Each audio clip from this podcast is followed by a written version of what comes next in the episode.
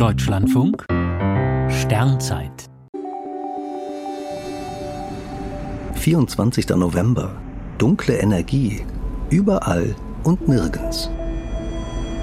Seit Ende der 90er Jahre glauben die meisten Fachleute, dass sich die Ausdehnung des Universums beschleunigt.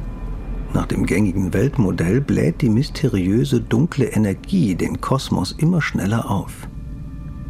Sollte das tatsächlich so sein, dann wäre die dunkle Energie ein geheimnisvolles Phänomen, das das gesamte Weltall durchdringt.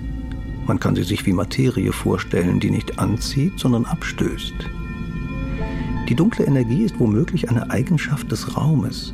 Sie steckt im gesamten Universum, in jeder Galaxie, jedem Haus, jedem Wald, jedem Glas. Dunkle Energie ist immer und überall. Da verwundert es fast, dass in der manchmal physikalisch arg kenntnisarmen Energiedebatte noch niemand den tollen Vorschlag gemacht hat, die dunkle Energie anzuzapfen.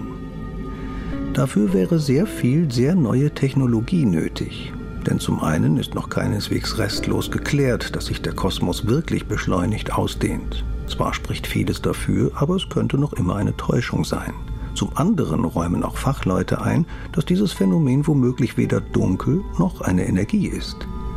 Der Begriff dunkle Energie soll nur kaschieren, dass niemand die geringste Ahnung hat, was sich dahinter verbirgt. Ist es eine Energie des Vakuums? Gibt es im All eine kosmologische Konstante, die einfach zum Raum dazugehört? Oder treibt ein geheimnisvolles Quintessenzfeld das All auseinander? Die Astronominnen und Astronomen arbeiten an der Lösung dieser Fragen.